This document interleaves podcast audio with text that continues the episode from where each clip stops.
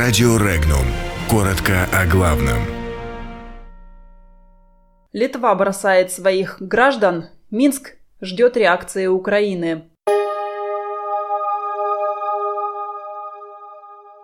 Литовцы против референдума о двойном гражданстве.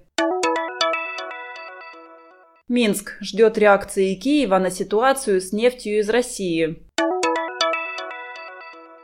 В Вене вновь осквернен памятник героям советской армии. США бесплатно поставят в Литву убийц беспилотников.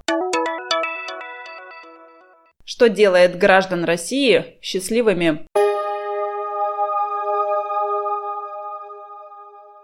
Общество литовцев Калининграда выступило против изменения в Конституции страны и референдума о двойном гражданстве, который состоится 12 мая. Общество заявляет о дискриминации в части изменения Конституции, в которой, если референдум пройдет успешно, появится установка о том, что право на двойное гражданство получат литовцы, проживающие в Евросоюзе или в странах Североатлантического альянса. Таким образом, на двойное гражданство не смогут рассчитывать литовцы, проживающие в России, Белоруссии, на Украине, в Казахстане и других странах бывшего СССР.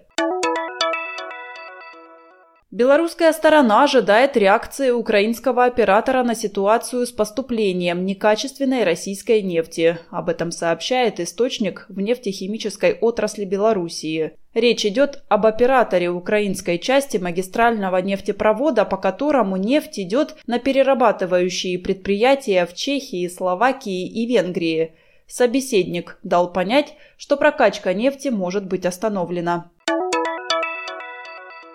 Россия выразила властям Австрии решительный протест после очередного осквернения памятника героям советской армии. Памятник осквернили в ночь на 25 апреля на площади Шварценберг-Плац в Вене. На монумент неоднократно осуществлялись нападения вандалов.